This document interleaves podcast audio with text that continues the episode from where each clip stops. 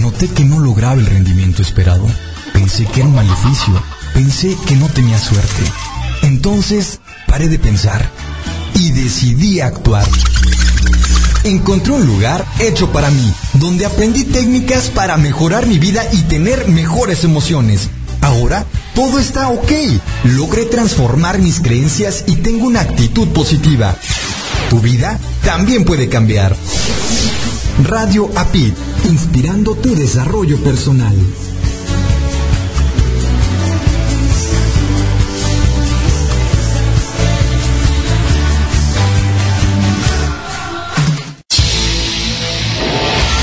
Estás escuchando Radio APID, inspirando tu desarrollo personal.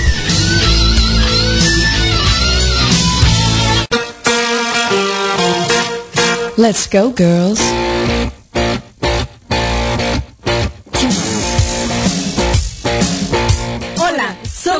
Y Fanny. Los invitamos a escuchar nuestro programa de Mujeres, Vida y un Café. Todos los sábados de 5 a 7 de la tarde, tiempo del centro de México. Con temas de interés y de forma divertida para la mujer moderna. Solo entra a www.radioapit.com. ¡Los, esperamos!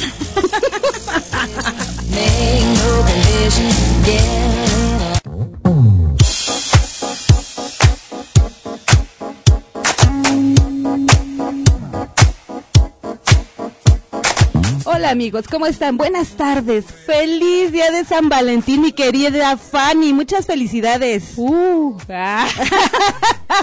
Uy, estoy rete emocionada.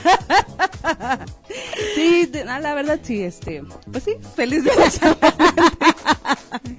Pues nada, les damos la más, más, más cordial bienvenida. Esperamos que este día se la estén pasando de bomba. ¿No? Este, pues eh, para eso de los festejos del amor y la amistad y hacerse el amor con la amistad y todo eso. hacerse el amor con la amistad. Digo, ¿por qué no? Aparte, fíjate que en la semana estuve viendo un abogado bien buena onda. Este publicó que, que no te pueden detener eh, si estás haciendo el amor en el carro. Claro y que te dan no. todas las, las- lo, lo que puedes argumentar y demás. Entonces, bueno, Claro. pues yo lo- le digo al Con- abogado, es que tú siempre en vista del, del- de la sociedad y de la buena convivencia. y de seguir bueno, este bueno generando buenas poblaciones van a Bueno, salir manejando esos niños. Así es, van a salir muy expertos. Y bueno, lo importante aquí es que el día de San Valentín es un muy buen pretexto para que nos digamos realmente lo que sentimos a nuestros amigos, amigas, novios, novias, esposo. Claro, si todavía los quieren, señoras, no pierdan ese romanticismo, por el amor de Dios. Pero es que hoy, hoy me pasó algo así bien padre porque estábamos en una plática este, eh, con unas amigas y dice una, no, pues es que a veces como mujer casada dice, pues te despiertas y en lugar de decir gracias Dios o en lugar de decirle a tu esposo, mi amor, ¿quieres un cafecito? Todas las que estábamos casadas ahí, que éramos cuatro, nada más volteamos a verle con cara de, no te has casado, ¿verdad?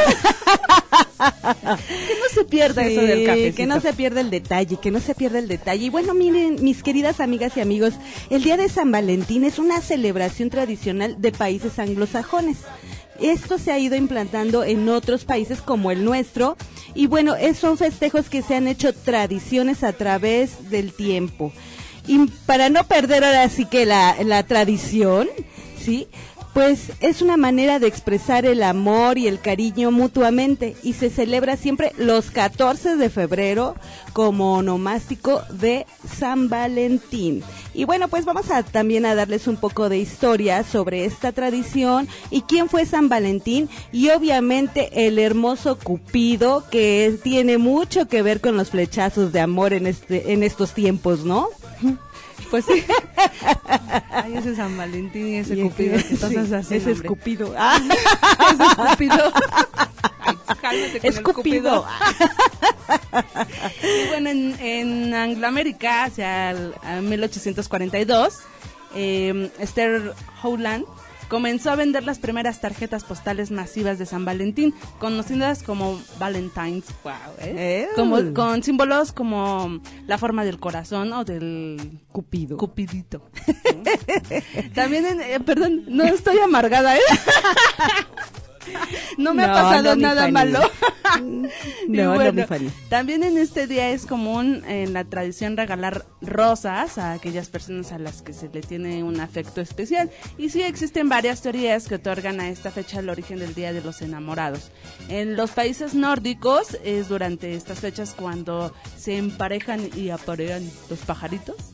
Entonces de ahí es que este periodo se vea como un símbolo de amor y de creación. O sea, todo un rito, ¿no? Viene a representar esto. Ey. Y bueno, pues la leyenda es que muchos piensan que San Valentín se celebra desde hace poco y que surgió por interés de los grandes centros comerciales. Pero ¿qué creen amigos y amigas? No es así. Su origen se remonta a la época del Imperio Romano. Y San Valentín era un sacerdote del siglo III que ejercía en Roma y gobernaba el emperador Claudio II. Imagínate, eh, él fue quien decidió prohibir la celebración de matrimonios para los jóvenes porque en su opinión los solteros sin familia eran mejores soldados, ya que tenían menos ataduras. Pues sí, ¿no? Muy listillo además, porque como no dejaban familia, pues ahí los mandaba a la guerra, ¿no? Se podría decir a la guerra, pues sí. Y bueno, mi querida Fanny, el sacerdote consideró que el decreto era injusto y desafió al emperador. Imagínate nada más, ¿cómo ves? Y entonces empieza a celebrar en secreto matrimonios para jóvenes enamorados. Y de ahí se ha popularizado que San Valentín sea el patrón de los enamorados. Ay, qué romántico, ¿no? Se oye acá bien cursi, pero a mí me encanta. ¿Cómo ves, mi Y querida bueno, en parte de esto, pues el emperador Claudio II se enteró y como San Valentín gozaba de un gran prestigio en Roma, el emperador lo llamó al palacio. San Valentín aprovechó aquella ocasión para hacer proselitismo del cristianismo, aunque en un principio Claudio II mostró interés y el ejército y el gobernador de Roma, llamado Calpurnio, eh, lo persuadieron para quitárselo de la cabeza. El emperador Claudio dio entonces una orden que era de eh, encarcelar a Valentín. Entonces el oficial Asterius, encargado de encarcelarlo, quiso ridiculizar y poner a prueba a Valentín. Lo retó a que devolviese la vista a una hija suya llamada Julia, que nació ciega y bueno, Valentín aceptó. Y en nombre del Señor le devolvió la vista. ¡Wow! Tan. Milagros. Entonces, en este hecho, pues pr- prácticamente que Asterius y la familia, que quienes se convirtieron al cristianismo, ¿ves? ¿Ves lo que te digo? Sí. De todas formas. Y este, bueno, Valentín siguió preso y el débil emperador Claudio finalmente ordenó que lo martirizaran y ejecutaran el 14 de febrero del año 270. La joven Julia, agradecida al santo, plantó un almendro de flores rosadas junto a su tumba y de ahí que el almendro sea símbolo del amor y la amistad duradera. Ay, Wow. vamos a regalar almendros. O llévenlas al, eh, lleven a sus novias al restaurante almendros, señores. No nos pagan. no, no nos pagan, pero guisan rico. Eso que ni qué. Bueno, y entonces, eh, ya el, el día de San Valentín es tí- típicamente occidental, pues se remonta a la Europa germánica, en donde, bueno, desde eh, donde pasaría a los Estados Unidos y allí a gran parte del mundo. Pero actualmente se ha extendido a otros países, ¿no? Ya China, Japón, Taiwán. y Pues sí, son- sí son los productores de la pues mercadotecnia, ¿no? Sí, todo es. Made in China, Made in Taiwán, Made in Japan. Y bueno, mi querida Fanny, fíjate que en Argentina se le llama Día de los Enamorados y se celebra la unión entre las parejas. Esto no es usual el envío de tarjetas o corazones, algo que es considerado más propio del mundo anglosajón. Tampoco es el único día relacionado con el amor la, prime- la semana previa del Día del Amigo es el 20 de julio y se celebra la Semana de la Dulzura. ¡Ay, qué tierno! Y que ha ido adquiriendo gran popularidad en los últimos años. En esta semana es habitual regalar golosinas y besos. ¡Guau! Yo me voy a ir a dar una vuelta. En Bolivia, el llamado Día del Amor y la Amistad es el 20 de septiembre. Es el primer día de primavera y tradicionalmente las parejas de novios intercambian flores, regalos y tarjetas. ¡Oh, wow! Y bueno, en Brasil, el llamado Día do Enamorado, Día de los Novios, es el 12 de junio en memoria de San Antonio de Padua, santo famoso por ser casamentero. Las parejas de novios cambian regalos y tarjetas. Se celebra en esta fecha ya que febrero es el mes en que se celebra el carnaval. Y sí es cierto, San Antonio Padua- de Padua es el, el de los novios, así por eso dice la, canción, la cancioncita, ¿no? Pídele un novio, pídele un novio. Pero ese es San Antonio, ¿no? San Antonio es de, de Padua. Ah, este, ah, Sí. es el mismo. Wow, mira de lo que se sí. viene a enterar. Se le ponen 13 moneditas y, y le pides su novio y le prendes su veladora. Y sí, eh, sí resulta. Nos han dicho, ¿verdad, María? Sí, por ahí nos han platicado. Aquí en México no, ¿eh? En otro lado del mundo. Y bueno amigos, en Centroamérica también se conoce como el Día del Amor y la Amistad o eh, el Día del Cariño. Las personas lo demuestran haciendo eh, de intercambio, por ejemplo, amigos secretos o regalando rosas a los, de- los hombres a las mujeres, chocolates y pequeños de- detalles que demuestran amor y amistad. Ujú, Eso está padre. y en Chile se conoce como Día de los Enamorados, siendo un día donde las parejas, sean novios o esposos, celebran el amor y la unión del uno con el otro. El Día de los Enamorados se celebra el 14 de febrero. Eh, amigos chilenos, pues muchas felicidades. También sí, hoy lo están festejando. en China ya existía el Kikiaoyei, Eso, mi Fanny. día para mostrar las habilidades. Eso. Celebrado el séptimo día del séptimo mes del calendario lunar. Wow. Y en Colombia se celebra Día del Amor y la Amistad o Día de Amor y Amistad. Anteriormente se le llamaba Día de los Novios. Se celebra el tercer sábado de septiembre. Es común la tradición del amigo secreto, que consiste en introducir en un recipiente papeles pequeños con los nombres de los participantes. Luego, cada uno va extrayendo un papel y deben dar un presente a la persona cuyo nombre diga el papel en el día que establezcan. En el transcurso de estos días es popular lo que se conoce como endulzar, que como su nombre lo dice, consiste en dar anónimamente dulces, comida, bombones, cartas de amor, rosas, etcétera, voluntariamente, hasta el día en que se deba dar el regalo definitivo y romper el anonimato si se desea. O sea, amigos colombianos, pues está bien chévere Sí, sí, su la verdad es que onda, la verdad. la onda. ¿eh? Y, y de hecho aquí ya hay algunas personas que incluso en algunas empresas eh, empiezan como a manejar un poquito estas, este tipo de actividades con lo del amigo secreto. Y a mí me tocó en alguna etapa de mi adolescencia. Sí, claro. Este, en donde eh, en un viaje era un grupo de, de varios este, chavos, en donde, bueno, pues coincidían que precisamente era como el día de. Y eh, pues era de dar los detallitos, ¿sabes? Imagínate, pues estás Sí. como que en Europa y encuentras de cuánta cosa, En chocolates y todo. eso. Y este, y a final de cuentas, pues ya el día que dices, Viene el eh, regalo viene bueno. el regalo bueno y que te das cuenta quién te lo está dando, pues es, la neta es que sí, Hasta sí arrancan suspiros, ¿no? Sí. O a veces decepciones. Decepciones de de tu, tu, "Chin, ese tu, no tu, me tu". gustaba". Y bueno, en Costa Rica se llama eh, Día de San Valentín, también Día de los Enamorados o Día del Amor y la Amistad, y se festeja entre parejas, familia y amigos. Se acostumbra a regalar chocolates, flores, regalos, tarjetas, pásele, pásele, llévelo, llévelo. y en la noche las parejas se acostumbran a tener una cena romántica. Wow, pues también está padre, ¿eh? está padre. Y bueno, en Cuba se celebra el 14 de febrero y se conoce como Día de los Enamorados o Día de San Valentín. Se ha vuelto ya una tradición que en este día se entreguen obsequios y flores a su pareja. En centros se crean buzones donde se expresan el afecto hacia otras personas, ya sean amigos o enamorados. Los jóvenes esperan con júbilo esta fecha, pues así pueden expresar a quien aman todo lo que sienten. ¡Wow! No, bueno, también los amigos cubanos bien cálidos, ¿no? Y acá muy guapachosos para entregar sus regalos y todo, ¿no? Pues sí. Bueno, en Ecuador se celebra el 14 de febrero con rosas, tarjetas, serenatas, cenas nocturnas entre parejas casadas, novios, amigos y el que se vaya juntando, creo yo.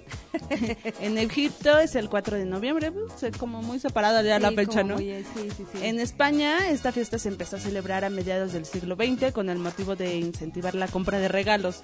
A menudo se dice que esta fiesta la introdujo la cadena de grandes almacenes, eh, Galerías Preciados. Y bueno, San Valentín llegó a España de mano de Galerías Preciados, ¿no? Que se celebra también el 14 de febrero. Y que ahora también ya en México ya hay plazas, galerías así preciados y obviamente pues me imagino que también se ha de extender por aquí todo ese tipo de... Aunque las tiendas esas son de muchas muchas antigüedades, la de galerías preciados aquí en México, sí.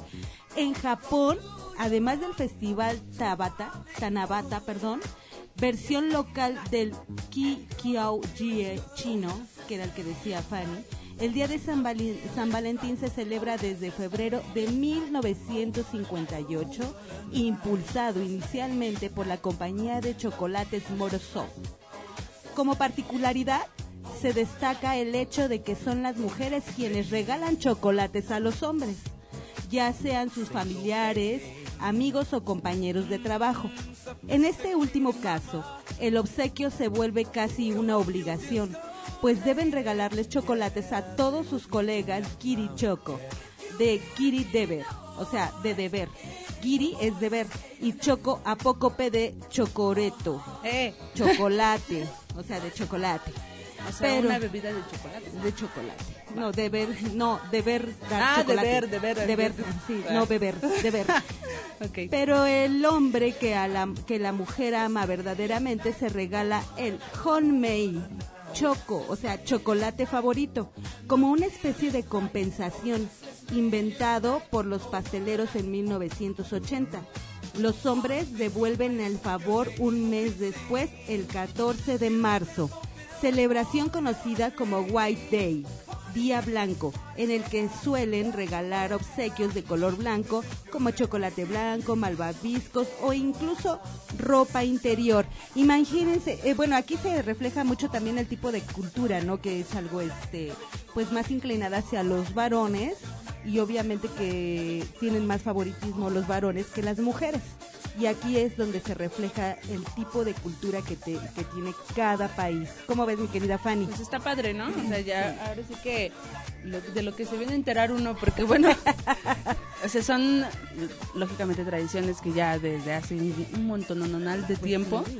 Y bueno, llegamos a México, en donde se ¡Ey! demuestra el amor entre novios, esposos regalando rosas y chocolates el día 14 de febrero. Y para los amigos se estableció que el 30 de julio sea el Día Internacional de la Amistad, aunque Ajá. bueno, pues sí, el 14 de febrero agarramos parejo. Aquí es tradicional que se festeje amistad y amor y todo este, aquí en México, así es. Y bueno, mi querida Fanny, si nos quieres decir también qué hay en Nicaragua. En Nicaragua se llama Día del Amor y la Amistad y se celebra, pues lógicamente entre familia y amigos. Es este, aquí se me, se me figura como más fraternal, ¿no? Más este, digo que pues también están, Como tipo hermandad, ¿no? ándale, una Ajá. cosa así. En Perú esta fiesta se conoce como Día del Amor y la Amistad y en esta fecha el intercambio de tarjetas, peluches, bombones de chocolates rellenos, especialmente diseñados y decorados para esta ocasión, son muy populares. Dentro de los regalos eh, más preciados se encuentran las orquídeas, que son, bueno, pues la, la flora peruana. Bonito. Y bueno, en Puerto Rico se celebra el 14 de febrero, se celebra el 14 de febrero y es conocido como Día del Amor y la Amistad, San Valentine, Día de los Enamorados, etcétera. Se acostumbra entre amigos a hacer intercambio de regalos. Enviarse postales y o chocolates. Entre las parejas se acostumbra a regalarse chocolates, rosas, peluches, postales, perfumes, entre otras cosas. En los lugares de trabajo y escuelas se hacen entre compañeros intercambios de regalo. Se colocan buzones para enviarse unos a otros postales y cartitas y se visten de rojo, etcétera. O sea, es muy similar al de aquí, ¿no? Es muy similar. ¿Cómo ves, mi querida Fanny? Pues, eh, creo que sí hay muchas cosas como pues lo cursi, es lo... de es- Sudamérica y sí, Centroamérica ¿no? que se parecen, ¿no? que se parecen. Eh, bueno, en República Dominicana se conoce como Día de San Valentín, Día del Amor y la Amistad y también Día de los Enamorados. Se festeja el 14 de febrero. Se acostumbra a reunirse con amigos, enviar postales, chocolates, cenas y bueno, lo que se vaya acumulando. En algunas instituciones invitan a vestirse de rojo, rosado y hacen actividades como angelitos, buzones, karaoke, serenatas, intercambios y bueno, pues yo creo que también debe estar padre, ¿no? Sí, llega el jefe bueno. vestido de Cupido. Ah, ya me imagino a mi jefe. Ah. Ay, Marco. Saludo, Marco. En Uruguay se celebra el Día de los Enamorados en octubre por la primavera y el Día de San Valentín el 14 de febrero, aunque en estas fechas es menos popular. Y bueno, y aquí en Venezuela, aquí cerquita, se Aquí celebra el vuelta. 14 de febrero, día en que los novios, esposos y amigos celebran el Día del Amor y la Amistad regalando flores, tarjetas y chocolates entre los más comunes y reuniéndose a compartir con las personas más allegadas. Así que mis queridas y amigos y am- amigas y amigos, no dejen por favor el detalle es lo importante, el, es como un este pacto, ¿no? Que, que se vuelve a renovar la amistad, que se vuelve a renovar el amor, que se vuelve a renovar eso que se inició en algún día. Es como recordarlo que seguimos latentes y presentes en la amistad de, de entre seres humanos y seguimos de la mano, ¿no? Es algo padrísimo, bueno, a mí me parece. Sí, además de que, bueno, eh, sí es muy comercial el día, ya se ha vuelto muy comercial, pero lo mismo pasa que el 10 de mayo, lo mismo pasa que en Navidad, lo mismo pasa que en otras fechas así. Y obviamente lo recomendable es que sean todos los días, pero pues sí está padre, a mí se me hace este sano además, Bonito. ¿no? bonito el hecho de que haya un día en donde puedas este pues celebrar este sentimiento, esta hermandad, esto, esta cosa bonita que te hace el día a día, es. ¿no? O sea, porque al final de cuentas puede irte súper mal durante toda la semana, pero tú sabes que al momento de que tú llegas a tu casa, que bien te está esperando tu pareja o que bien están esperando tus tus este, tus hijos, porque no nada más es amor eh, pues entre No, hay parejas, muchos ¿no? tipos de amores, claro. Y, eh, o, o tú mismo lo puedes festejar, ¿no? O sea, el, El amor verte a ti al mismo, espejo, el ¿no? verte Como a ti mismo eh, y decir, wow, me reconozco, me acepto, me, y, y de aquí para adelante, está también muy padre esa, ese sentimiento. Así es, mi querida Fanny, excelente punto. Y fíjate que eso que tú dices es muy cierto, se ha vuelto algo muy comercial, pero bueno, es esa habilidad de la gente de mercadotecnia de los almacenes grandes que aprovechan este tipo de festejos que hacemos nosotros, pero no es necesario, ¿estás de acuerdo, gastar tanto para poder ah, tomar una, el teléfono y decir, felicidades amiga, Felicidades amigo, te quiero mucho. O en alguna ocasión, bueno, pues si está dentro de tus posibilidades, hacer un obsequio, claro, porque es padre también recibir obsequios, ¿no?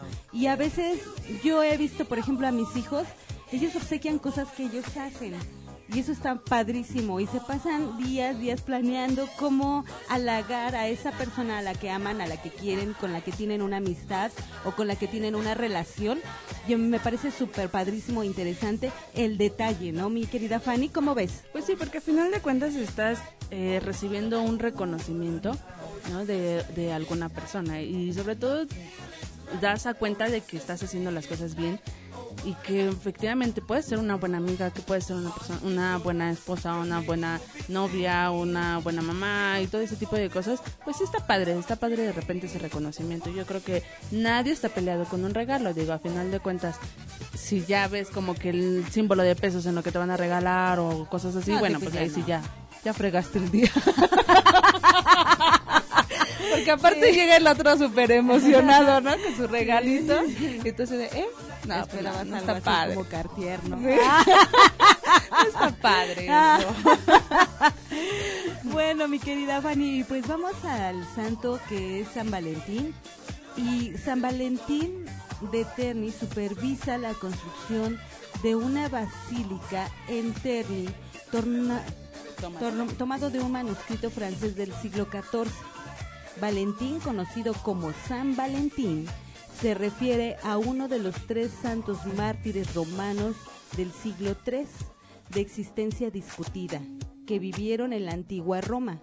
La festividad de San Valentín era celebrada por la Iglesia Católica cada 14 de febrero hasta 1969 en el calendario litúrgico tradicional.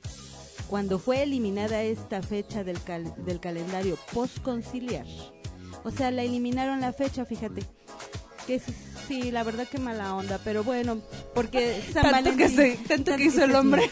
Imagínate, lo martirizaron por por este por promover el amor, no se podría decir, pues ¿no? Por difundir el amor y bueno, yo creo que todos los comerciantes deberían de este prenderle una vela a San Valentín porque gracias a ellos sus ventas se ven acumuladas, ¿no? Sí, sí, ¿no? bueno, pues vámonos un cortecito, ¿qué te parece? Ahorita seguimos hablando de este santito. Claro, excelente, que tengan buen día, regresamos, vamos por un cafecito. Here's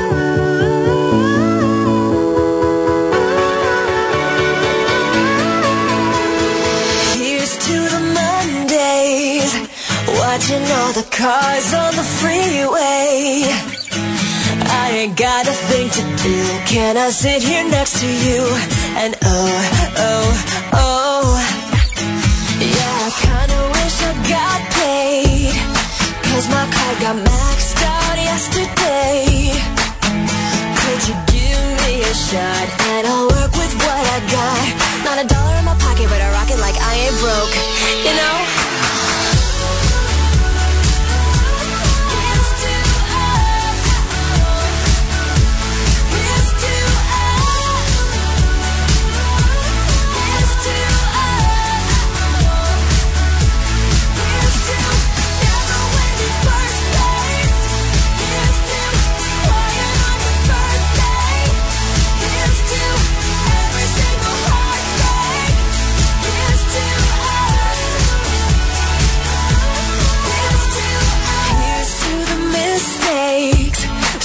they always drop you in the right place. So let's go another round till the sky is falling down. And we'll laugh at all the shakers and movers. Now who's the loser?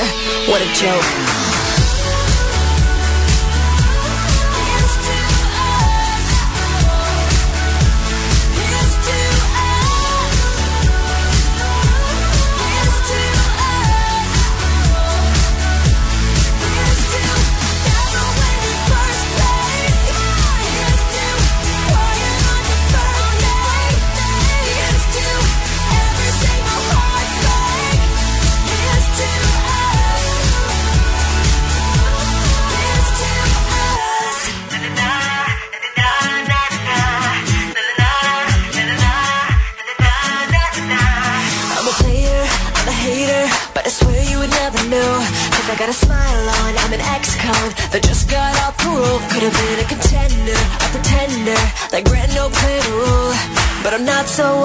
That's just how it goes.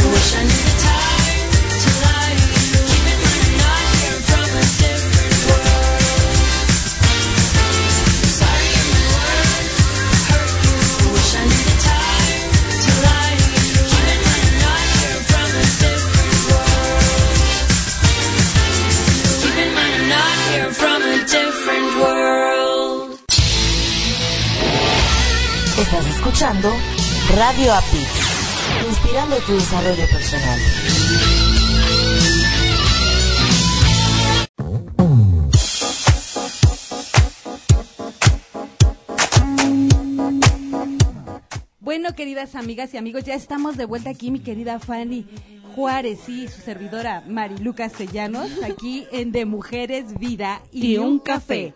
Y bueno, seguimos hablando de eh, este santo San Valentín, que es el patrono de todos los comerciantes. Lo hemos nombrado ahorita ya santo patrono de los comerciantes. Ajá. Y bueno, la fiesta de San Valentín fue declarada por primera vez alrededor del año 498 por el Papa Gelasio I. Imagínate, esto es según la Enciclopedia Católica. El santo cuya festividad cayó en la fecha conocida hoy como Día de San Valentín fue posiblemente uno de los tres mártires ejecutados en el año 270 después de Cristo, durante el reinado del emperador Claudio II. ¿Cómo ves, mi querida Fanny? Pues está interesante la vida de este señor, oye. Y, y bueno, un médico romano que se hizo sacerdote y se casaba, y que casaba a los soldados, a pesar de ello, pues estaba eh, prohibido por el emperador eh, Claudio el Gótico, que lo consideraba incompatible con la carrera de las, de las armas. El emperador ordenó decapitarlo, como ya lo habíamos comentado, en el 270, y bueno, pues ya fue muy venerado en Francia, en la diócesis de Jumite. Jum-. Jumiegues. Bueno, eh, un obispo de la ciudad de Interama, hoy Terni, en Italia, donde se encuentran los restos del cuerpo conservados en la homónima basílica y en donde el 14 de febrero es la fiesta patronal, además de que es un mártir de la provincia, provincia romana de, de África. Ya del siglo V hay un obispo también llamado Valentín de Recia, enterrado en Mais, cerca de Merano, en el Tirol italiano, y en el siglo eh, VIII su cuerpo fue trasladado a Passau en Baviera. En Alemania los católicos le tienen mucha devoción y es invocado para curar la epilepsia y a partir del siglo XV se le representa con un niño tendido a sus pies. Se cree que el sacerdote y el obispo Valentín están enterrados en la Vía Flami- Flami- Flaminia, perdón, en las afueras de Roma. Ya en el siglo XVII, la puerta de la ciudad romana, conocida en tiempos antiguos como la Puerta Flaminia, ahora conocido como la Puerta de Popolo, era conocida como la Puerta de San Valentín y un cráneo eh, atribuido a San Valentín mártir se conserva dentro de una, de, la, una urna de cristal a la vista de los fieles en la Basílica de Santa María en, en Cosmedín, en Roma. Sí, ay, qué interesante está esto, fíjate mi querida Fanny. Sin embargo, poco se sabe sobre las vidas de estos tres hombres. Muchas de las leyendas que los rodean actualmente fueron probablemente inventadas durante la Edad Media en Francia e Inglaterra, cuando el día festivo de 14 de febrero empezó a ser asociado con el amor. A raíz de la historia de San Valentín, quien habría sido ejecutado un 14 de febrero al no querer renunciar al cristianismo y haber casado a parejas en secreto después que el matrimonio fue prohibido por el emperador Claudio II. Otra leyenda dice que es patrono de los enamorados porque su fiesta coincide con el momento del año en que los pájaros empiezan a emparejarse. La festividad se borró del calendario eclesiástico por la Iglesia Católica en el año 1969 como parte de un intento por eliminar santos de un origen posiblemente legendario, aunque sigue siendo celebrada localmente por algunas parroquias. También es venerado como santo por la Iglesia Ortodoxa y por la Iglesia Anglicana. En el 2014 el Papa Francisco decidió participar de la celebración de San Valentín en un intento por devolverle el sentido religioso a esta festividad surgida en principio para contrarrestar a las paganas lupercales. Imagínate nada más, o sea que no era reconocido por la Iglesia Católica pero sí por la ortodoxa y la anglicana. O sea, esto quiere decir que no se sabe a ciencia cierta si realmente este San Valentín este pues fue verídico, ¿no? O sea, se habla y se tiene una historia de una persona y se lo atribuyen a San Valentín, ¿no? Porque casaba a enamorados. y obviamente por eso lo festejamos y le pedimos un novio a San Valentín con mucha fe y devoción. y queremos aclarar, casaba con S. Sí, con S, no con Z, ¿eh? Y bueno, amiga, vamos a, a platicar un poquito de este, este Personaje. personaje tan pues codiciado por muchos y tan odiado por otros, ¿verdad? es el Cupido. Ay, el, sí. el que a veces no le atina o a veces uno se aferra a cosas que no deben no de ser son. o piensa que va para allá la flecha y se regresa. Entonces, bueno, el Cupido llamado también amor en la poesía latina es en la mitología romana el dios del deseo amoroso. Según la versión más difundida, es hijo de Venus, la diosa del amor, la belleza y la fertilidad, y de Marte, el dios de la guerra. Se le representa generalmente como un niño alado con los ojos vendados y eh, armado de arco, flechas y, y aljaba. Su equivalen- equivalente en la mitología griega es Eros. Así es, bueno, la aljaba es un carcaj, pero es como redondito donde se cargan las flechas. Y bueno, así es como le llaman en la, en la antigua, este, en la, en la antigua mitología Sí, romana. romano. Ajá. Y bueno, la etimología de Cupido, o sea, es una palabra latina emparentada con otras cuya etimología gira en torno al deseo. Cupidita significa deseo vehemente, apetito, ansia, pasión. Desgárrame, tómame. Y Cupidus, deseoso, ansioso, apasionado, al que ama y desea compasión. Y bueno, como nombre propio, Cupido pasó sin variación del latín al español, tomándolo del nominativo y no del acusativo. Como es costumbre, fue precisamente el nombre que el poeta Virgilio en la Eneida dio al dios hijo de Venus. O sea, esto es como para que tengan una referencia, que vean concupiscencia de lo que significa esto. Y bueno, viene un mito que es el nacimiento. Existen varias versiones acerca del nacimiento de Cupido. Según Séneca, es hijo de Venus y de Vulcano. Para Cicerón, en el tercer libro de Natura Deorum, eran distintos Cupido, que se identificaría con el Himero griego, hijo de la noche y del Erebo, y el amor, cuyo equivalente griego sería Eros, que era lo que nos decía mi querida, o sea que sí hay cierto parentesco, como dice Fanny, hijo de Júpiter y de Venus. El primero violento y caprichoso y el segundo suave y deleitoso.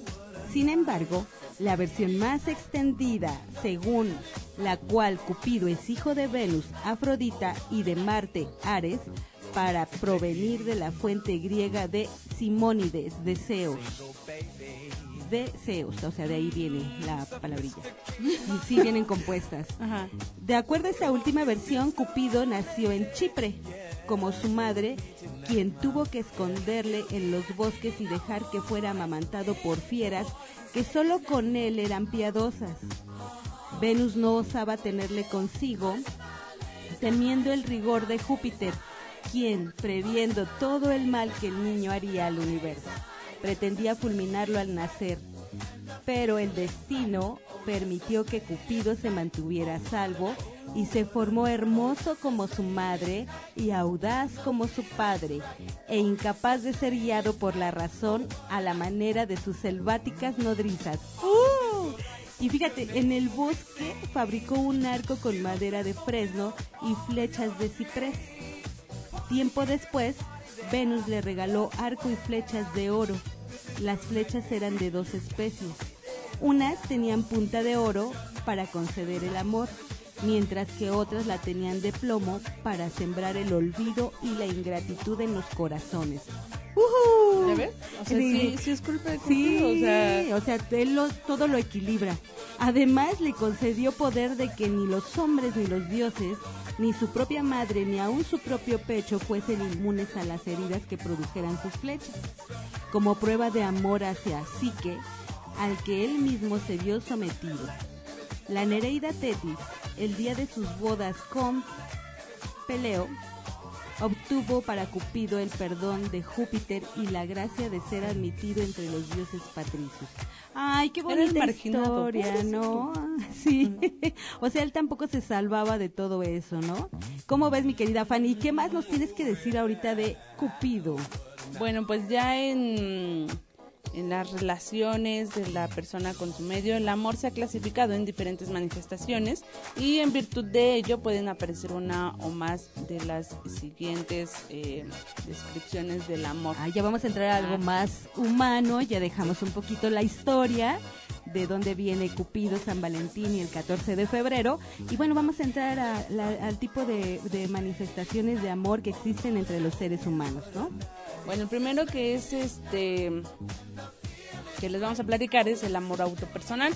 El amor propio, el amor compasivo es eh, desde el punto de vista de la psicología humanista el sano amor hacia uno mismo y aparece situado como prerequisito de la autoestima y en cierto contexto como sinónimo de esta es algo positivo para el desarrollo personal e indispensable para las buenas relaciones interpersonales.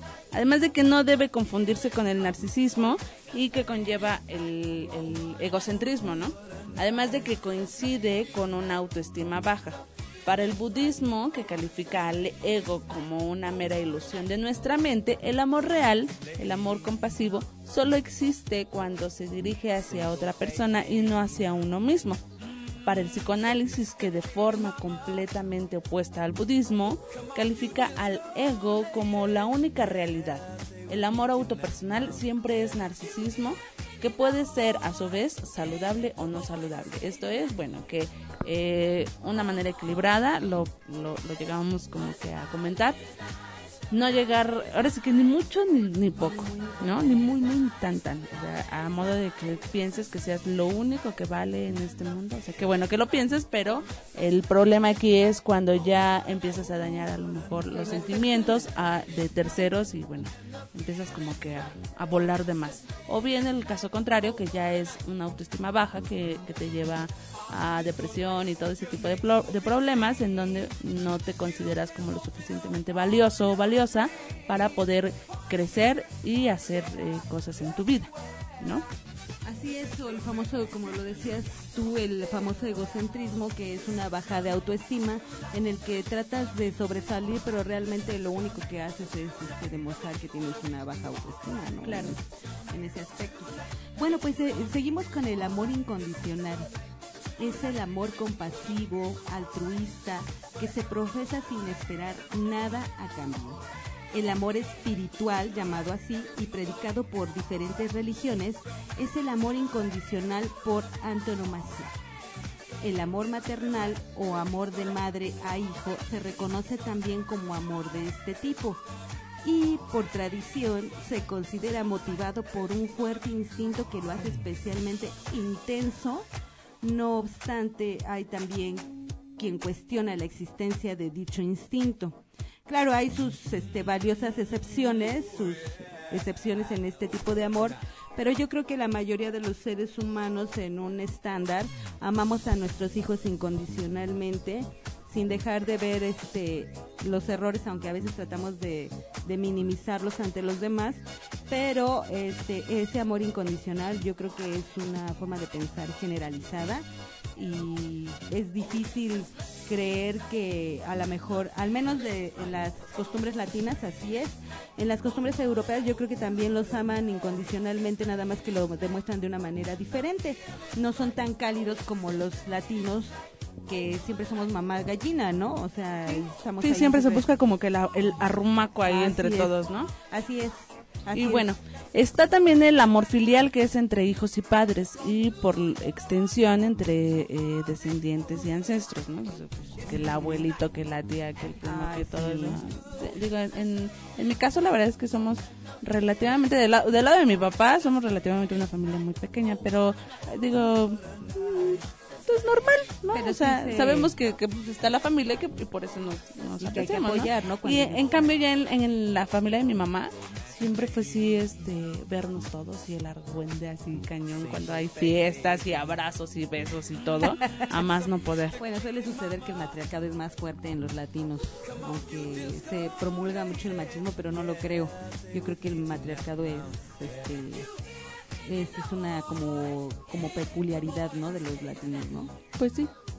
Pues, ¿no? Digo, es que ya pensando a modo de que, bueno, sí, a final de cuentas es cuando ya eh, te estás reconociendo como mujer y que, y que no por el hecho de, de que domines a los hombres, no, sino por el hecho de que te reconoces como mamá, como, eh, como proveedora, como, este, pues no sé, la persona que, lo, que une a toda la familia, ¿no? Eso es lo que, lo que queremos como dar a entender. Y bueno, Mari, sigue el amor fraternal. Este, en su sentido estricto, es el afecto entre hermanos, aunque puede extenderse a otros parientes, exceptuando los padres y los descendientes.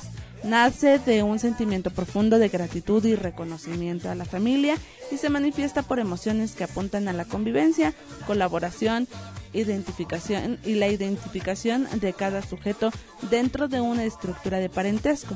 Desde, el punto de vista del psicoanálisis, el fraternal es igual que el amor fil- filial sublimal, ya que está fundado en la interdicción del incesto. Wow. Imagínate nada más. Bueno, sí, nosotros sí tenemos este esas costumbres de seguir los seguir frecuentándonos con los parientes como los primos, tíos, este, hermanos, hijos de los hermanos, sobrinos y todo eso, ¿no? Y sí, obviamente aquí nada más que ahí sí no promulgamos con lo del incesto, porque eso sí, pues no, no es costumbre de, de los mexicanos, Claro. ni mucho menos. Sin embargo, hay gente, por ejemplo, yo he visto unas series de televisión en las que pues sí hay ciertas este, costumbres así por no mezclar las razas o en algunas religiones por no mezclar la raza se se combinan no los los primos y las cara. primas Si vieran la cara de mi amiga. se combinan los primos y las primas y las tías y los tíos, pero pues aguas porque también como vienen los mismos genes vienen Exacto. hijos a veces no muy sanos, ¿no? Bueno. O enfermedades sanguíneas como los de los reyes, ¿no? Que son los que tenían enfermedades y luego no podían, los de sangre azul, por eso se les llama así, ¿no? Porque precisamente ellos tenían una mezcla de su propia sangre y ahí se derivaban ciertas mutaciones de los cromosomas en las que se presentaban debilidades mentales y, de salud muy fuertes. Ya ven, para que vean que sí hicimos nuestra tarea. ¿eh? y bueno, pasamos a un punto también muy importante que es la amistad, cercano al amor fraternal. Y este es un sentimiento que nace de la necesidad de los seres humanos de socializar.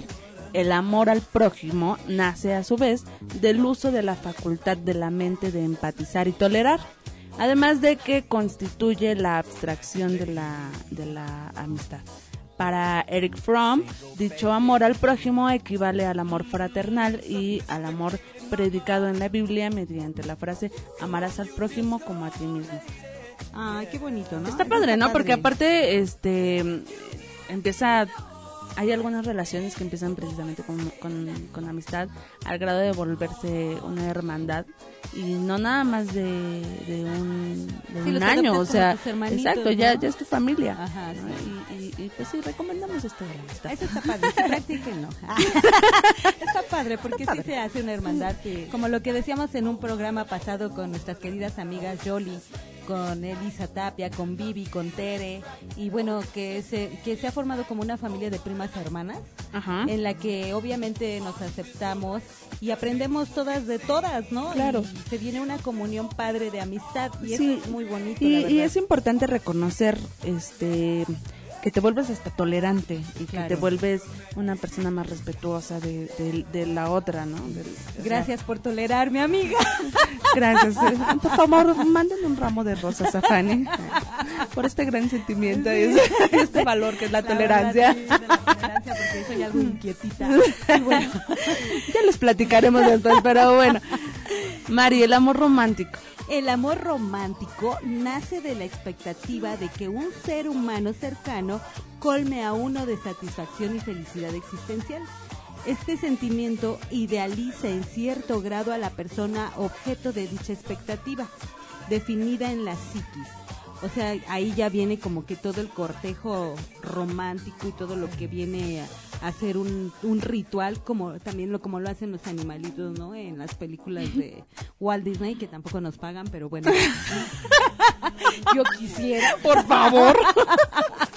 Este, viene todo el ritual de primavera, como con Bambi, ¿no? Así bien Ay, rosa, pero- ¿no? Sí, pero ahí se le muere la mamá, no está tan... tan Bueno, es- pues es una, es obviamente como reacciona a la naturaleza y todo lo que ha hecho el hombre. Y fíjate que, que estaba leyendo, perdón que te interrumpa, eh, este, se viene a la mente que realmente eh, Walt Disney este, iba o pone en la mayoría de sus películas, este ponía eh, este sentimiento de la muerte o el, la orfandad, porque a él en, en su vida Haz de cuenta que cuando era así bien pobre, bien pobre, pues sus papás vivían en una casa súper fea, ¿no? Entonces cuando empieza a ganar su lana, les dice a sus papás, pues yo les voy a comprar una casa, ¿no? Entonces se los lleva a la casa, pero el calentador de, de la casa estaba descompuesto. Entonces lo que hace es que eh, mandan a cambiar el calentador, lo reparan y todo, pero el calentador queda mal. Entonces hay una fuga de gas y su mamá muere. Entonces, bueno, de ahí es parte que, que todo como que esa culpa, como que ese resentimiento. A final de cuentas, este, como que lo quería proyectar, pero con el sentido de, de deshacerse de la, de la culpa un poco, de que porque él les compró esa casa y él mandó a arreglar y no verificaron. Y bueno, pues sí, como que se relaciona un poco. Se dice, la se mejor, ¿no? rumora. Sí, ¿no? quién sabe. O a lo mejor también trataba de explicarles de una manera más natural la muerte Ah, a ah, los sí. niños. Ah, ¿no? sí, ese, es- ese es también un adicional. Sí, yo creo que pues no podemos evitar ese tipo de sufrimientos hacia los pequeños en algunas ocasiones, porque pues no está en nuestras manos, ¿no? Claro. A veces es natural y tienen que pasar las cosas, entonces es una manera muy padre de, de poder explicar una trascendencia hacia otro plano, ¿no? Y bueno, con todo esto del amor. Ay, ya puse triste. bueno, el amor confluente. Este amor, eh, pues es entre personas capaces de establecer relaciones de pareja de- definido a mediados del siglo XX. Aparece por oposición al amor romántico. No tiene que ser único, no tiene que ser para siempre y no supone una entrega incondicional, es decir, juntos pero no revueltos. etcétera, ¿no? O sea, como lo que se vive en la actualidad a- entre muchas parejas, ¿no?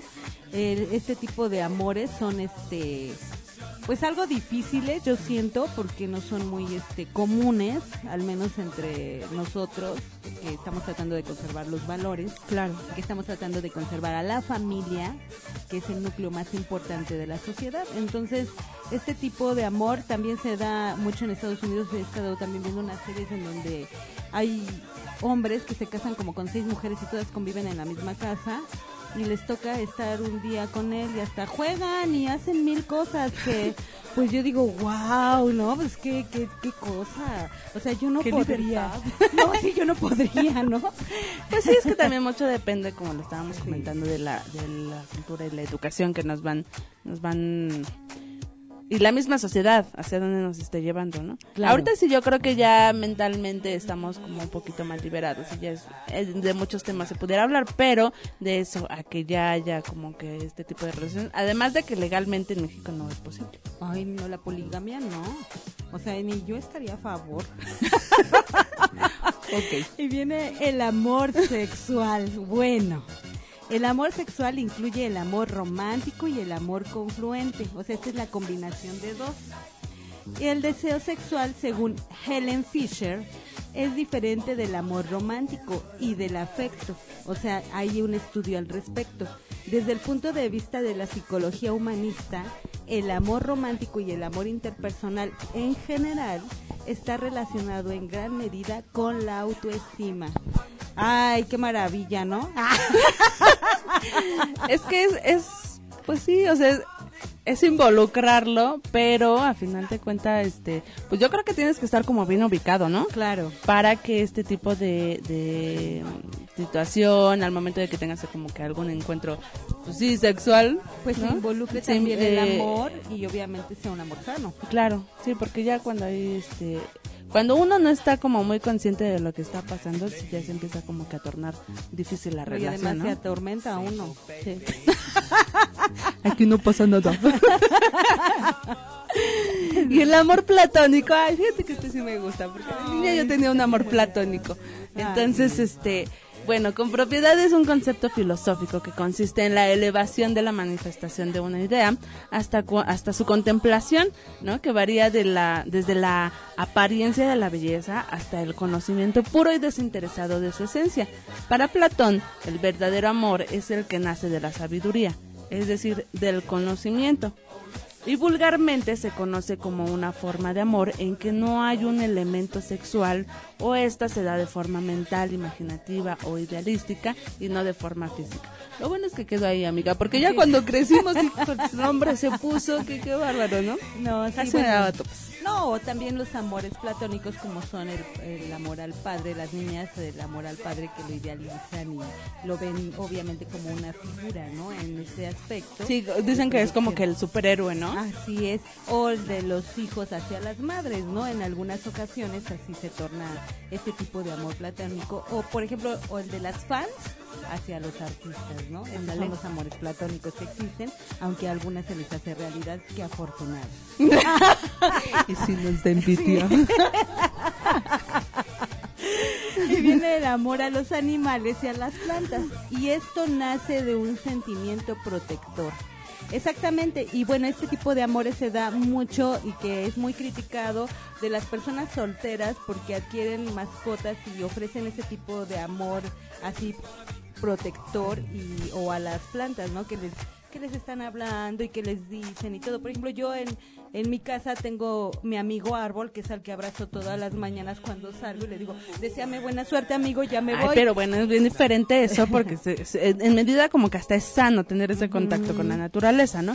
Pero si llega un punto en el que, este, hablando de las dichosas series, ¿no? Ah, sí. O sea, hay personas en las que tienen 15, 20 gatos y, puede, Ah, sí, este, es puede volverse, exacto. Aparte de que lo consideran como un punto de em, peligro a- para la sociedad, sobre todo porque, bueno, pues un tanto animal, imagínate cuando. Sí, porque además obviamente no estamos hechos a, a semejanza de los animales, sí estamos hechos para convivir con ellos, pero cada uno en su hábitat, ¿no? Entonces hay que respetar eso y no podemos tener resguardados a tantos animales si no tenemos un espacio adecuado. Y hay ¿no? tanto suelto como para tenerlos o un juntos. zoológico, ¿no? Para man- para mantener a tanto animal, imagínate, está bien canijo, ¿no? Yo admiro a esas personas porque es una valentía, porque los animales comen, duermen y además mantenerlos en un estado limpio porque pues tú estás conviviendo con ellos, yo siento que debe haber cierto grado de en teoría ya debería fuerte, de ¿no? haber.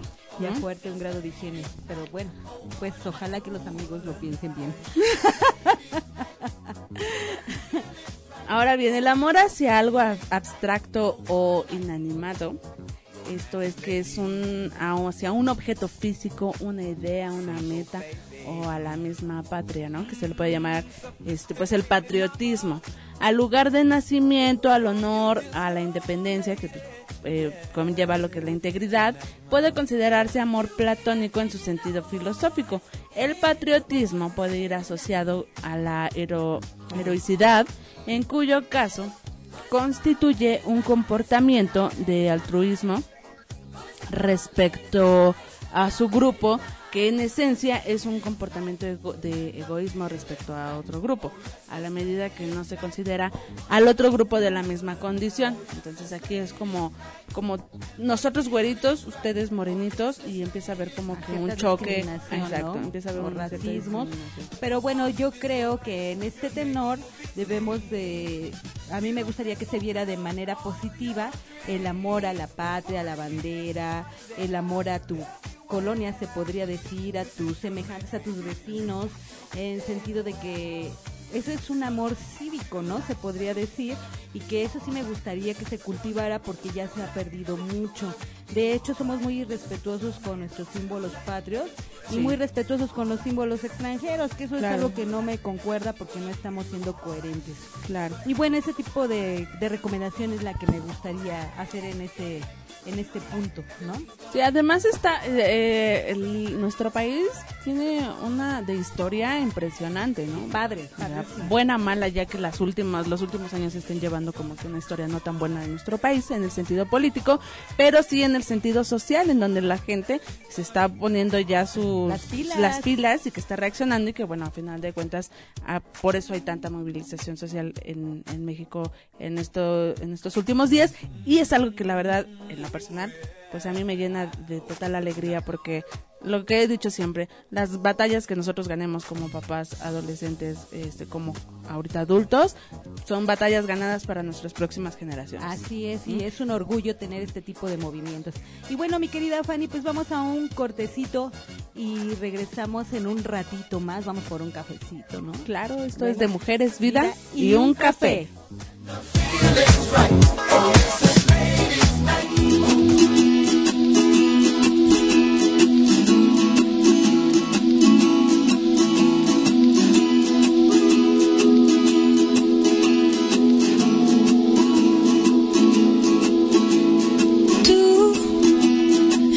endulzas mi canción, le das un buen sabor a cada situación. Siempre.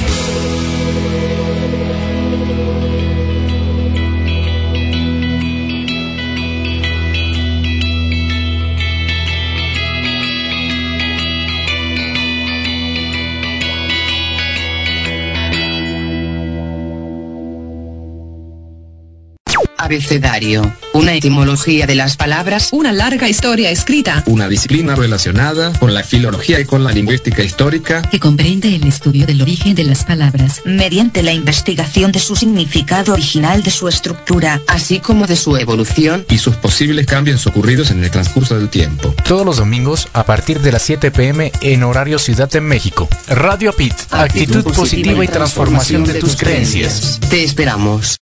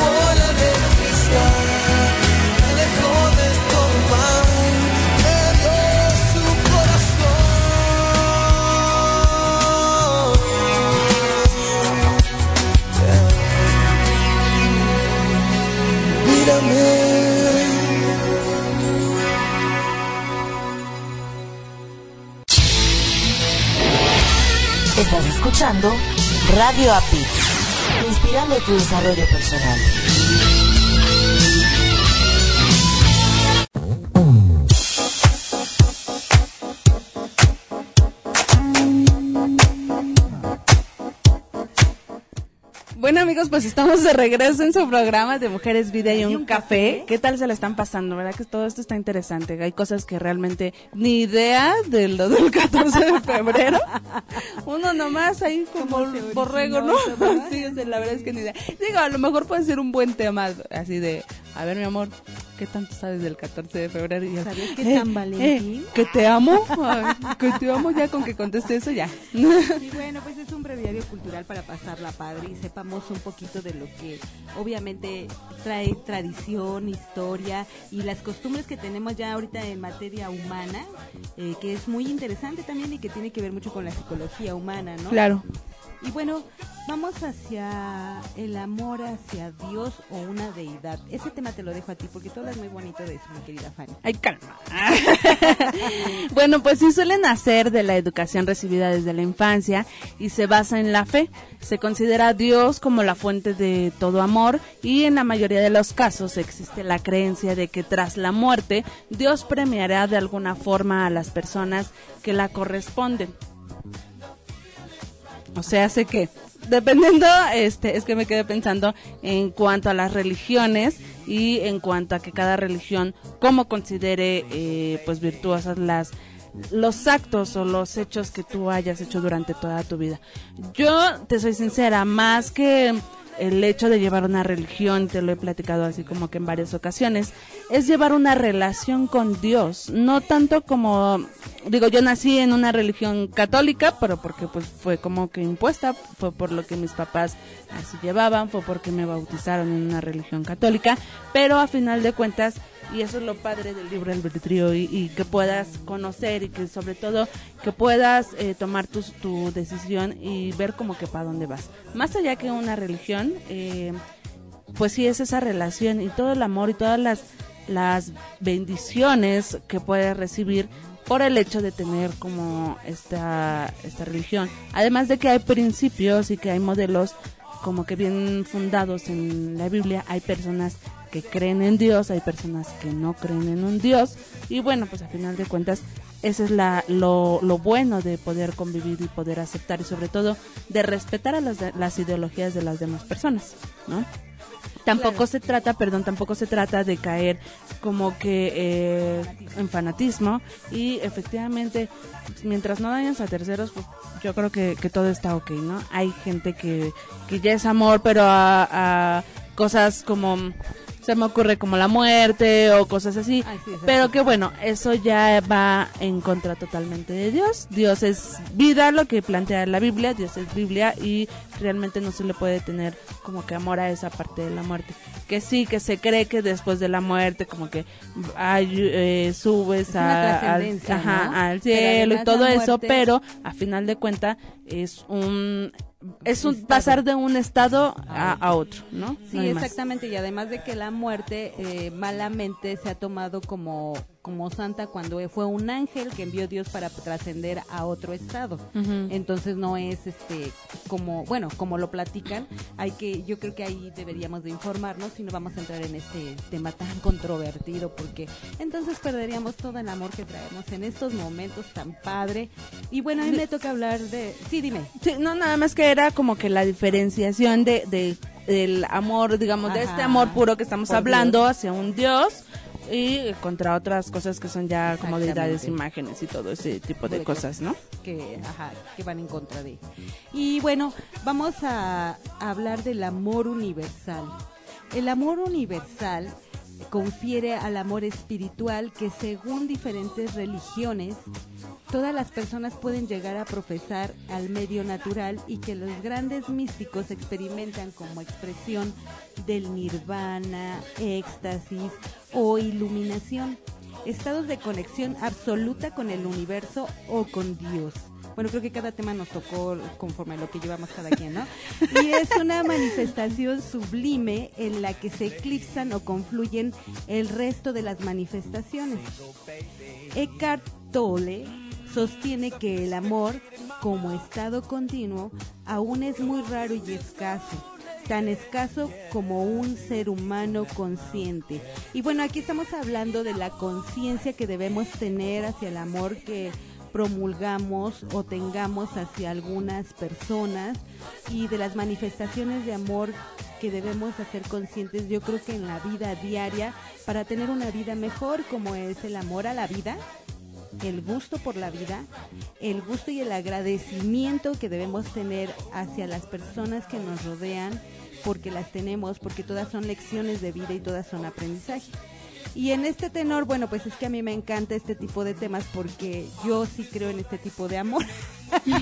Muchos se que algo. Y sí creo en un Dios que obviamente influye en nosotros como un amor universal, dador y generador del mismo.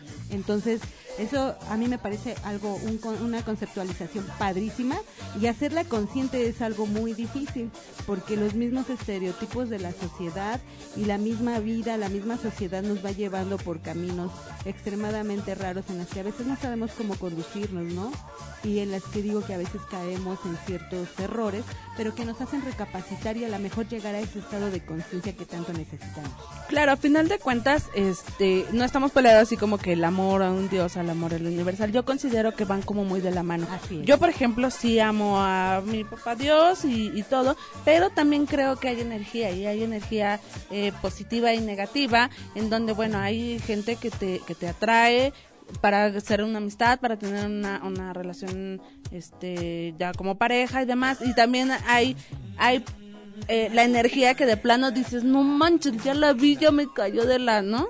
o sea, de plano ni sí, una, claro. ni un hola, ni nada. Entonces, sí también creo mucho en eso, también creo también, en, creo también, también, también. En las vibraciones. En las ¿no? vibraciones, ¿no? Eso que estábamos platicando con Yoli, precisamente la frecuencia alta, baja y demás. Sí, sí lo creo y también creo que es posible eh, tener ese amor a todo lo que te está rodeando. No es como que digas, ay, sin la silla me muero. No, o sea, es un amor a tu trabajo, que por tu trabajo ganaste un dinero y que por tu dinero te pudiste comprar la silla. Así es, así ¿No? es. Efectivamente, eso debe de ser ese tipo de amor. Y bueno, desde la simbología, desde tiempos inmemoriales, el amor y todo lo relacionado con él se ha asociado con símbolos e iconos. De los que han sobrevivido hasta la actualidad, unos son autóctonos de, los, de las diferentes culturas o estamos ligadas a las costumbres de determinados lugares geográficos y otros, con el paso de los siglos, se han convertido en interculturales o incluso en universales en el mundo civilizado. Por ejemplo, las flores, el color rojo, determinados perfumes o la música romántica, ensoñadora o erótica son elementos que se repiten en una buena parte de las relaciones amorosas. Y bueno, eh, como el blues, el jazz, ay bueno, que a mí me encantan, ¿no? Eso está, bueno, a mí se me hace padrísima este tipo de música. Y bueno, en el caso del occidente también hay los bombones, entre otros detalles, o sea, chocolate pura engordadera. y se interpretan en ocasiones con un significado amoroso. O sea, de todos los símbolos utilizados, los más característicos en la cultura occidental son el cupido y sobre todo el corazón. ¿No, mi querida Fanny? Así es, y bueno, del cupidín ya les habíamos hablado. del escupidín. Ay, cálmate con el cupido tanto que le costó ahí Pues que no lo consideraran. No me flecha bien, si no quiere Ah, que qué bárbaro. ¿ves? ¿Ves? Por eso, hombre. Y bueno, pasando a esto del, del símbolo del corazón, eh, que es como que forma de la vaina del silfium, según su representación en, en modenas de Sirene del siglo VII antes de Cristo, ¿no? Y este el conocido y peculiar corazón actual, bueno, pues ya lo sabes, ¿no? Es así como que bien bien bonito de arriba y abajo pues se une en un solo punto y demás. El símbolo del corazón es el que más frecuente se relaciona con el amor. Cuando aparece atravesado por la flecha de Cupido, simboliza el amor romántico y es la forma común en la que las pare- parejas adolescentes lo dibujan en este, en los más variopintos lugares, ¿no? Para dejar constancia de su amor. Así está, hasta en la penca del maguey. Ah, sí, ya ves que los, las- los retoños ya iban dando también con el mismo nombre. Ahí nomás. Y bueno, Bien mexicanota. También se hace alusión al corazón real o al pecho de los amantes como fuente de receptáculo del amor. Y son como unas expresiones como partir o romper el corazón, este, como sinónimo de crear desamor, robar el corazón como sinónimo, sinónimo de producir enamoramiento, o abrir el corazón como sinónimo de ofrecer el amor, ¿no? Ya sabes, eso así de, es que me rompiste el corazón. ¿no? Es de, de ya valió, o sea, ya, ya, el que sigue, next. ¿no? Entiéndelo, eh. Ah, no se puede, No no. se puede, no. Y bueno, así como que con muchas cosas que, que podríamos empezar a, a relacionar el, el corazón con los sentimientos, en este caso pues que es el amor y todo ese tipo de, de cursilerías que muchas a veces sí nos gustan, nos aunque no lo digamos. Y bueno, el origen del corazón del amor parece ser incierto. Y existen diversas teorías. La idea del corazón como fuente de amor se remonta como mínimo hace varios milenios en la India, China y Japón con el concepto de chakras como centros de la energía vital universal, de las cuales el que se encuentra a la altura del corazón se manifiesta según se afirma en forma de amor y compasión. Este, todo esto de los chakras quiere, quiere decir todo donde guardamos todo el centro de energía y obviamente con- contactan con la tierra y con el cielo, ¿no? Y el corazón es parte fundamental porque es el que es uno de los órganos que nos da vida. Sin embargo, en las culturas árabes, este, te dicen te quiero con todo mi hígado, que nosotros aquí lo veríamos muy raro porque nosotros decimos te quiero con todo el corazón, ¿no? Entonces imagínate cuando te diga un árabe o alguien así, te quiero con todo mi hígado es porque también es uno de los órganos más importantes y yo creo que más importante porque no, no he sabido de implantes de hígado, pero sí de corazón, aunque sé que el hígado Buen se- punto. aunque sé que el hígado se regenera, pues bueno, sé que el hígado es un órgano más importante que el corazón, aunque se llevan de la mano, ¿no? El hermano hígado y el hermano corazón. Y tienen amor Y filial. tiene amor filial. Ay, qué bonito. Y bueno, después del amor filial entre el corazón y el hígado, respecto al símbolo propiamente dicho, que estamos hablando del corazón, hay quien lo atribuye a una planta originaria del norte de África, conocida como es silfio, generalmente considerada un hinojo gigante extinto, aunque algunos afirman que la planta es realmente Ferula, Ferula tingitana. No confundir con el género actual que es el silfium. Y bueno, ya durante el siglo XVII, el siglo VII, perdón, antes de Cristo, la ciudad-estado de Cirene tenía un lucrativo negocio con dicha planta, aunque se usaba principalmente como condimento. Tenía la reputación de poseer un valor adicional como método anticonceptivo y bueno, ya la planta era tan importante para la economía de Sirene que eh, se acuñaron monedas con la imagen de la vaina o cáscara, la cual tenía forma del símbolo del corazón que conocemos actualmente. Eh, según esta teoría, dicho símbolo se asoció inicialmente con el sexo y posteriormente con el amor. Y sí debió de haber sido, porque como era método anticonceptivo en aquel tiempo, pues obviamente que se relacionaba con sexo y todas esas cosas banales, ¿no? Voy a ser Santa Ok. Marilu de Apit.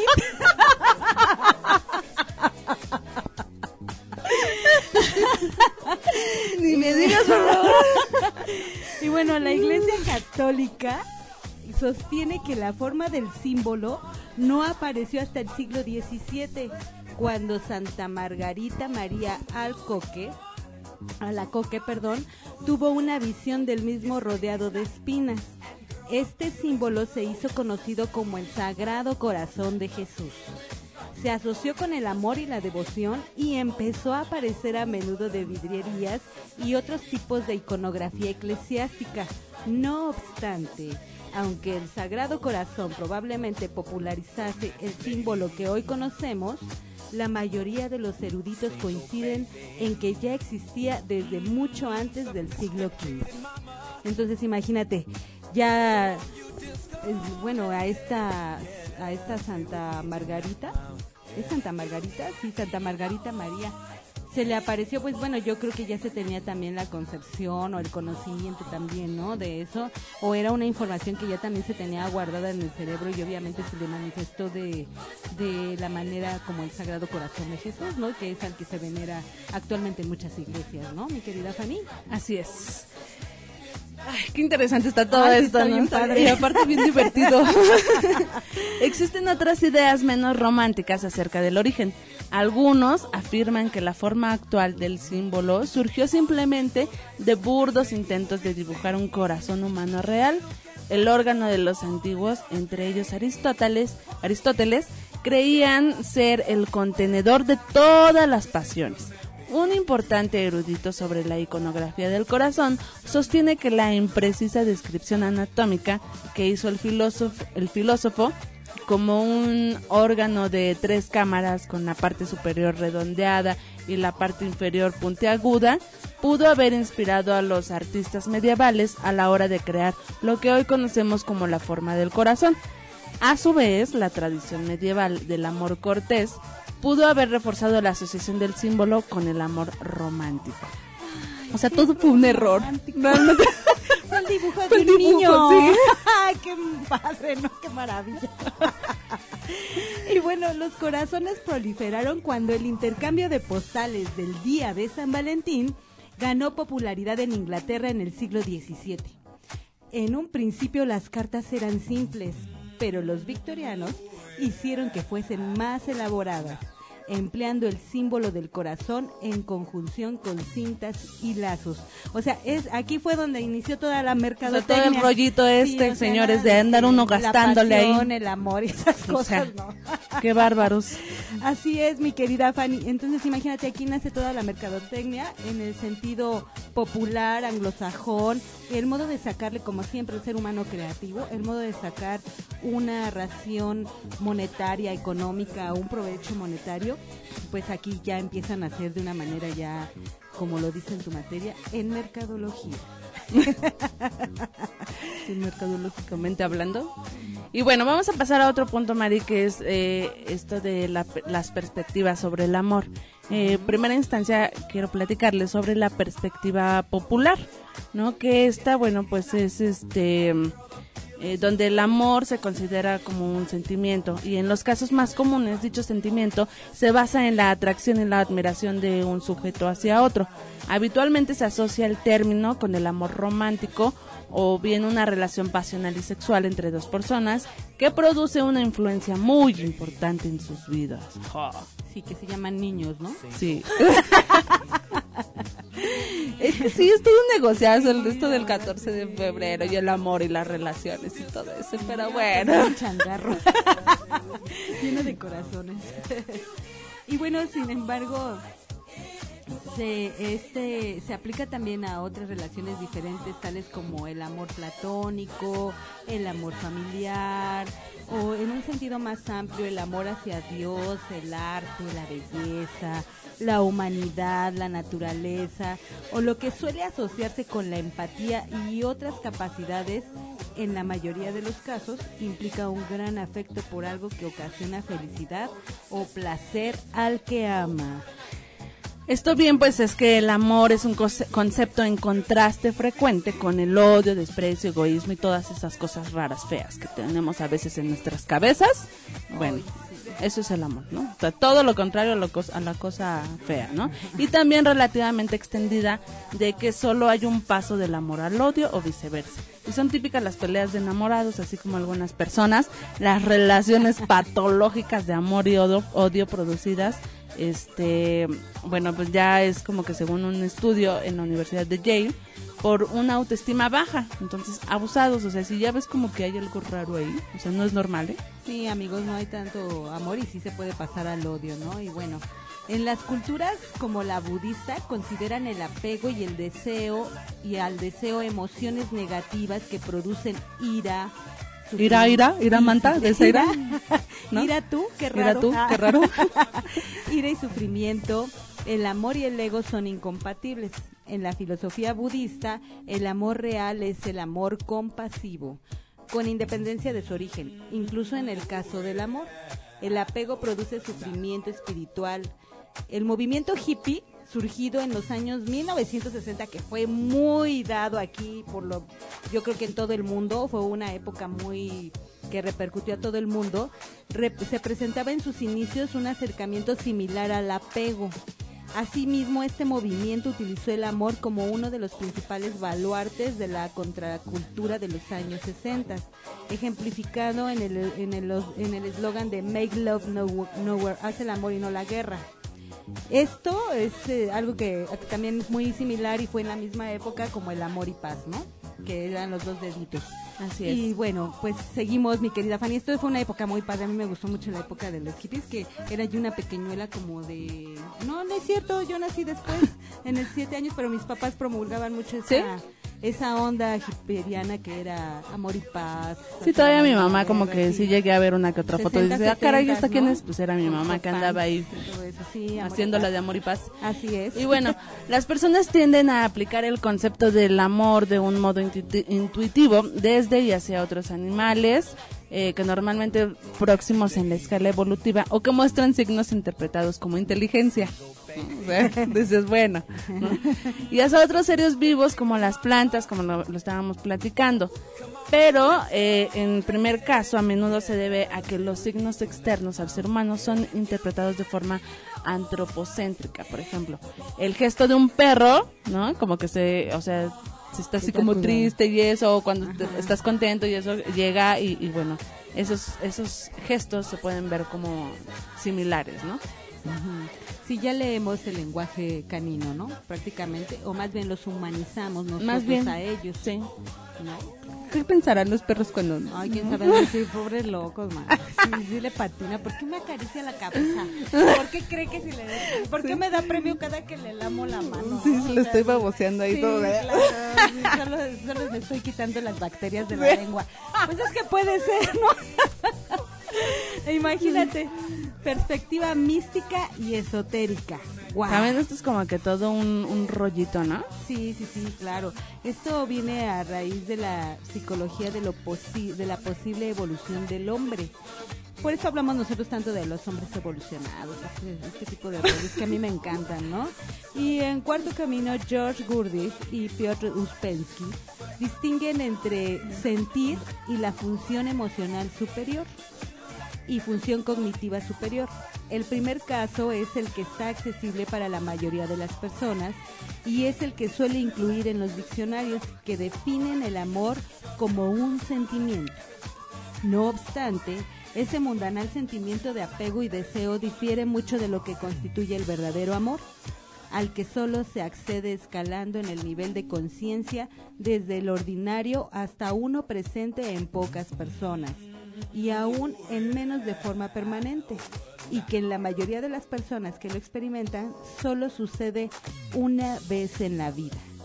O sea que amigas hay que ponernos bien las antenas para que suceda, ¿no? Porque ya, digo, ¿cómo ves mi querida Fanny? Sí, y bueno, ya en cuanto al sexo en estados evolucionados de la conciencia, se produce lo que llamaremos sexo espiritual, que es una entrega compasiva al ser amado, donde la unión carnal constituye un elemento de máxima sacralidad. Es de hecho el origen de la creación de la vida. El ego no existe y como consecuencia se pierden todos los elementos morbosos que son sustituidos por sentimientos de pureza e inocencia. La tensión emocional que existe en el sexo ordinario es sustituida por una sensación de fluidez, de flotar en el vacío, acompañada por un flujo suave y sin límites de amor. y bueno, eh, sí, em, compasivo que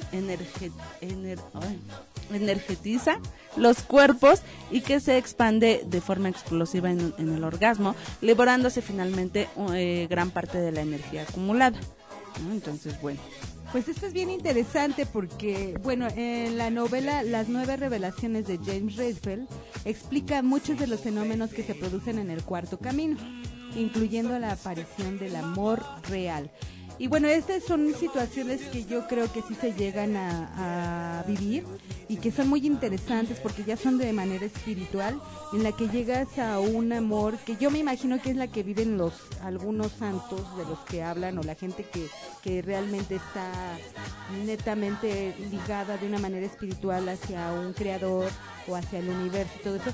Yo creo que es algo así como extasiante que te llega a ligar, ¿no? Que es como lo que llamaban este la forma trascendental en la que vivía a la mejor Alá, Buda, Jesucristo y todos ellos que son los grandes iniciados y llegaban a una elevación del nirvana impresionante. Entonces yo creo que, y por eso es que dicen que se vive una sola vez, porque yo estoy en el entendido que está la, la expansión de energía o el desgaste de energía que puede ocasionarte hasta la muerte misma en ese placentero estar, ¿no? En ese estadio tan placentero, que me parece maravilloso, la verdad. Bueno, pues hay que estar como muy al pendiente de todo esta, de todas estas cosas que al final de cuenta es, es un estado emocional, espiritual, eh, físico que realmente te, te trae muchos beneficios y muchos cambios en tu actitud. Si te das cuenta cuando estás en la etapa de enamoramiento o cuando ya conociste así como que a alguien que dices, ah, caray, ¿no? Ah, ah, canijo. Bueno, Pues entonces ahí ves, este, empiezas a sentir todas estas cosas, Sí. este, como raras, ¿no? Las famosas mariposas en el estómago y, y todo eso. Pues hay como que estar bien al pendientes.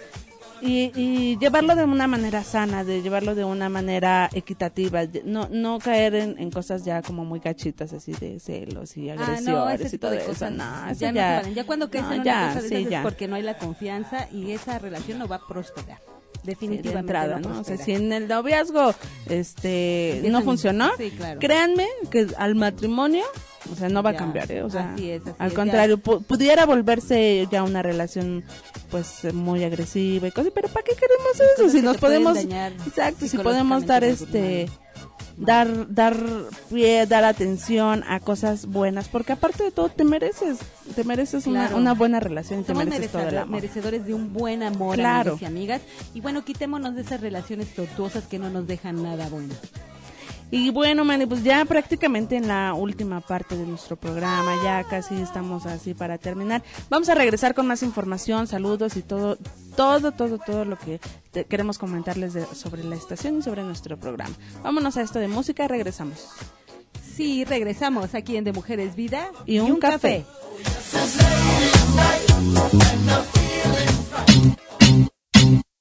I remember when, I remember, I remember when I lost my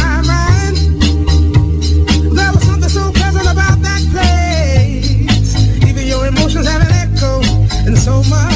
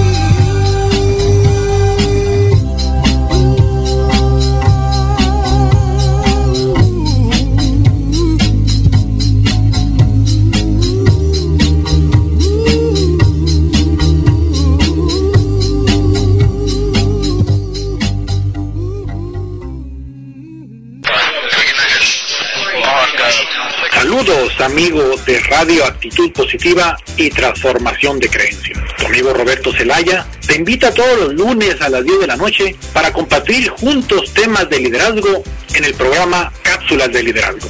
Te espero como siempre cada lunes a las 10 de la noche, hora del centro de México. Hasta entonces, éxito.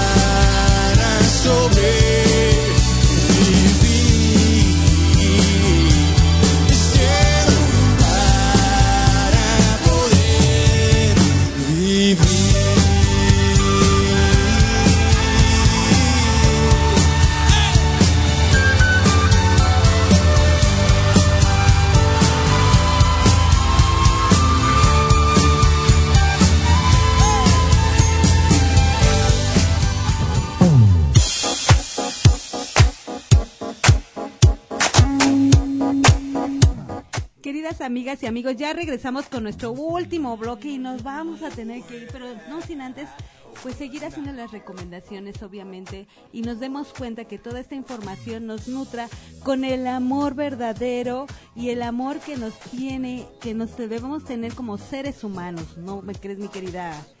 Sí, yo creo que, que de entrada para que puedas tú amar a otras personas, sí, bien, está como muy ya choteada esa frase de, ¿no? De que si, cómo puedes eh, compartirle amor a los demás si no te amas a ti, pero es bien cierta.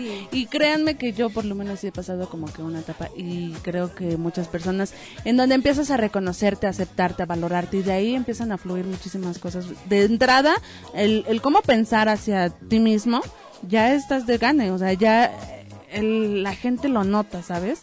La gente empieza a ver esa actitud. No porque no, no, ay, es que me, me, me- me apasiona Te esto. apasiona, porque a final de cuentas es un cambio que, que vas a tener en, en tu vida. Y no significa que no puedas enojarte o que no puedas sentirte triste o que no puedas eh, sentir como que rabia o cosas de ese tipo, de, de, es- de Esa naturaleza. de esa naturaleza. Pero lo importante no es que tú, eh, lo importante es más bien cómo reaccionas ante esos sentimientos. Y si tú te amas, si tú te respetas y si tú te valoras, tienes paz en tu corazón, ya de ahí para adelante las cosas empiezan a fluir mejor, porque ya no te ya no te enfrascas, ya no llevas remordimientos, ya no llevas culpas y puedes empezar a trabajar de una manera ma- maravillosa y siendo objetivo. Yo creo que es la- lo, lo interesante del amor a uno mismo es ser honesto, ¿no? Ser honesto y ya de ahí pues ya, ya sabes qué es lo que quieres y qué es lo que no.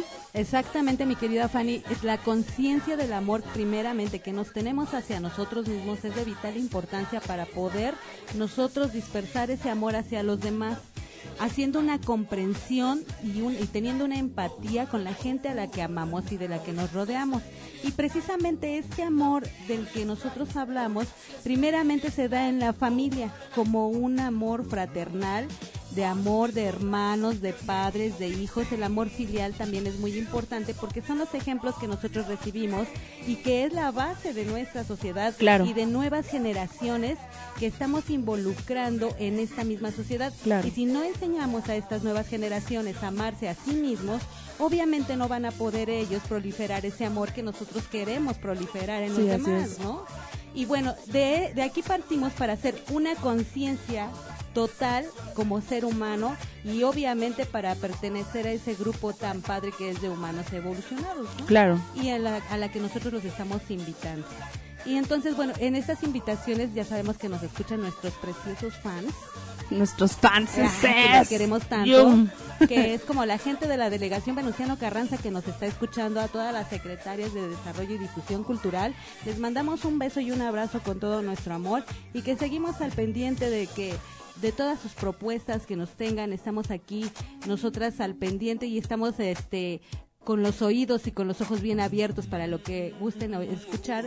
Tenemos temas y propuestas por parte de estas personas y a nuestro querido Pedro Zavala que nos escucha desde Tijuana siempre nos manda muchos saludos y bueno también quiero mandar saludos a nuestras queridas primas hermanas Jolly, Vivi, Tere Ruiz, Eli, Eli, ay sí mi querida Eli, te mando beso y abrazo, te queremos hermosita. Y bueno, y a todos los de Radio Apid que están... Adrián Sotelo, quédense Adrián en un ratito Sotelo, más, van a escuchar sí. su programa. Adriancito, un beso y un abrazo.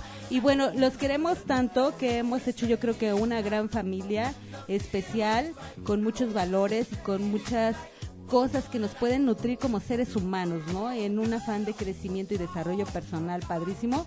Un saludo también a Marco Antonio Ontiveros, te mandamos un beso y un abrazo. Feliz Día del Amor y la Amistad.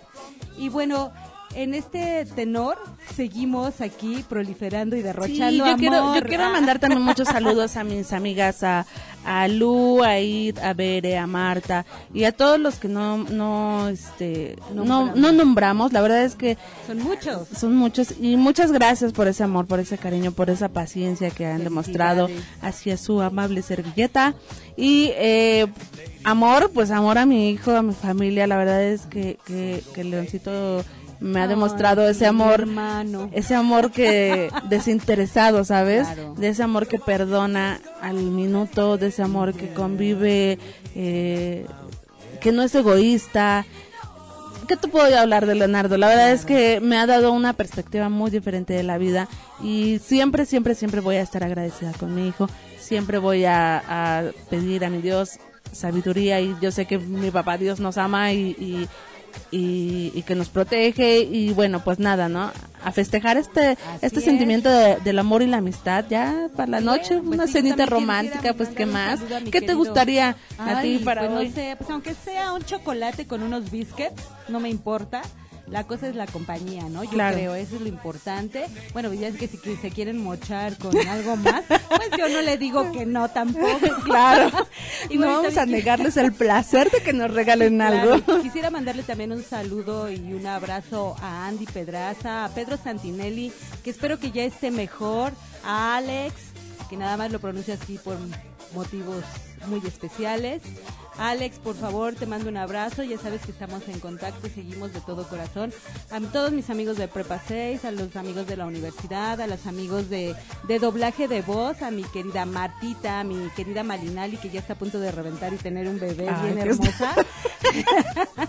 que cada día está más embarazada, a mi querida Lobe Santini, a mi querida Miriam Jiménez, que es mi profesora de canto, que espero que algún día haga el milagro. Vivo con esa fe. de que de que te de haga Ah, cantar, que me haga cantar bien. y bueno, pues a todos los amigos locutores de Radio API de la Asociación Nacional de Locutores les mandamos un beso y un abrazo fraternalmente en la que estamos unidos en esta labor tan importante y tan padre, unidos por Marco Antonio Antiveros aquí en www.radioapit.com. Y bueno, que los seguimos esperando con otro super temazo para el próximo sábado en De Mujeres, Vida y un Café. Y obviamente ¿Quieres agregar Sí, algo más? sí, yo quiero comentar. Ah, dime, dime. Dentro de ocho días, el 28, sí, Ve- no, es dentro de 15. Dentro de 15. Ah, bueno, para el 28 eh, tenemos programa especial en la estación. Es un programa especial de Radio Pit. El Sí. quinto ya, en donde, bueno, los locutores de del DF y área metropolitana nos reunimos en una emisión especial. Aún estamos ahí este, detallando cositas y todo, pero eh, son tres horas continuas de transmisión. No se lo pierdan. Como siempre va a estar súper divertido, lógicamente al mando de Marco Antiveros. Y este ahí estaremos Presentes. presentes para Claro, que no se pierdan esa emisión. A las 12 del día. Abusados con eso. Y bueno. Este, también se viene el Día Mundial de la, mm, perdón, De la fue radio. el Día Mundial de la Radio ayer 13 de febrero y bueno, pues Radio Pit lógicamente se une a esta celebración y el comentario pues es de agradecer la amistad y agradecer todo este cariño que nos han dado y sobre todo que ya este año y medio más o menos que Radio Pit está al aire. Pues lógicamente este siendo parte de esto que es- Creciendo. que es la radio que sí por internet, pero bueno, a final de cuentas yo sé que vamos para, para adelante y vamos para más. Síguenos escuchando, eh, no te pierdas de verdad estos programas eh, muy entretenidos. Hay hay para todo y para todos. Sí, a todas horas y, temas. y- y muchos ya tienen podcast, Sí, entonces claro. ya pueden escuchar ahí nuestros programas y todo eso. Pero bueno amigos, pues nada, nada más agradecerles que nos hayan escuchado esta tarde noche. Abrácense, bésense, bailen. Y den lo este, mejor den lo de sí mejor con de sí. mucho amor, mis queridos amigos. Hoy se aceptan regalos, pero también durante lo Todo que el resta año. el año, sí, por favor, ahí les pasamos la dirección. No, los pueden hacer llegar a la estación. ah, sí, por favor. Y ahí les pasamos ya, el dato inbox. sí. Gracias. Todos los que quieran, por favor, sus donativos son bienvenidos aquí en la estación. Y bueno, en la cabina número Tres. 3 de Radio Apit. Y los estamos esperando siempre con super temas, con buena música, con este nuestras risas y nuestro disfrute aquí tan padre que llevamos Sí, sí, en sí. de Mujeres, Vida y un Café. Y bueno, saludos a todos los amigos y amigas que no que no este, Ay, nombramos. perdón, antes de irnos, la retransmisión, dime. La retransmisión los los jueves, jueves de a 10 las y 10 media a y 12 y media. Así es. Y no se la pierdan, está súper chévere. No se lo pierdan, queridos amigos y amigas. Se sugiere, se sugiere que estén muy atentos. Llévense su café, su panecito para que nos escuchen Sí, en la noche. sí, está desveladito, Sí, está ¿no? desveladito, pero muy rico, ¿eh? Y bueno, Está bueno, pues Mari, pues nada, besos y abrazos, Abrazos a todo el y mundo. apapachos a Y todo el apapachos. Nos escuchamos dentro de ocho días, gracias. feliz día del amor y la amistad. Feliz día de amiga. San Valentín. Feliz día, amiga. Comerciantes, nuevo, nuevo santo. Nuevo Santo. Feliz día, amiga, que te la pases súper chévere, ¿eh? Vale, Que te pues. lleguen muchos regalos. Gracias, chao. Bye.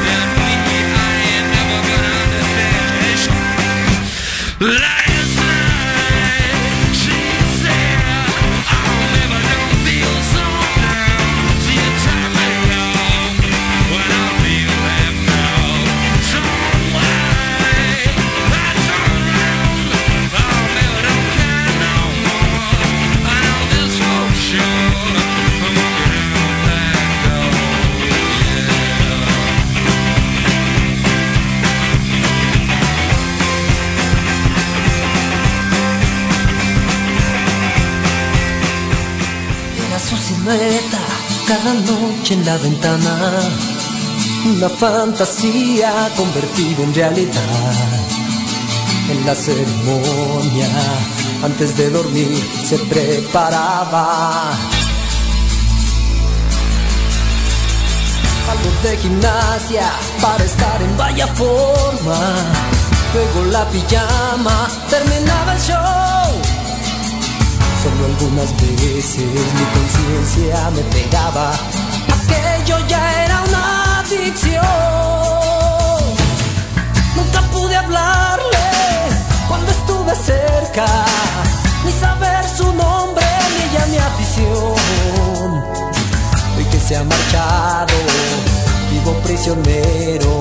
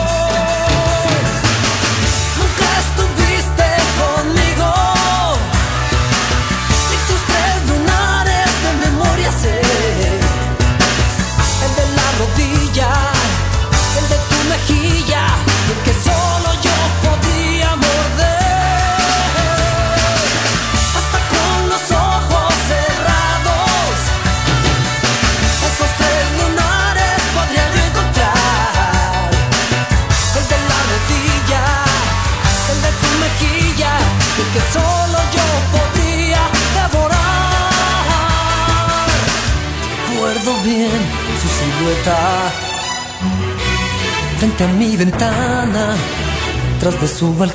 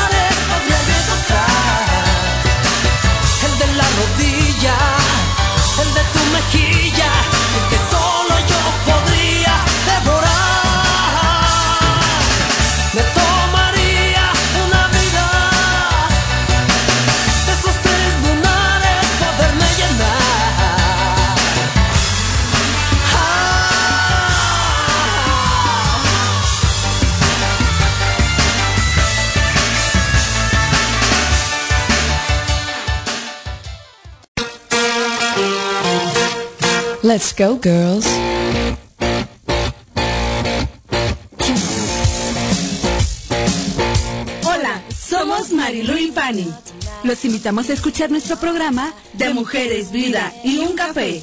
Todos los sábados de 5 a 7 de la tarde, tiempo del centro de México. con temas de interés y de forma divertida para la mujer moderna. Solo entra a www.radiopit.com. ¡Los, ¡Los esperamos!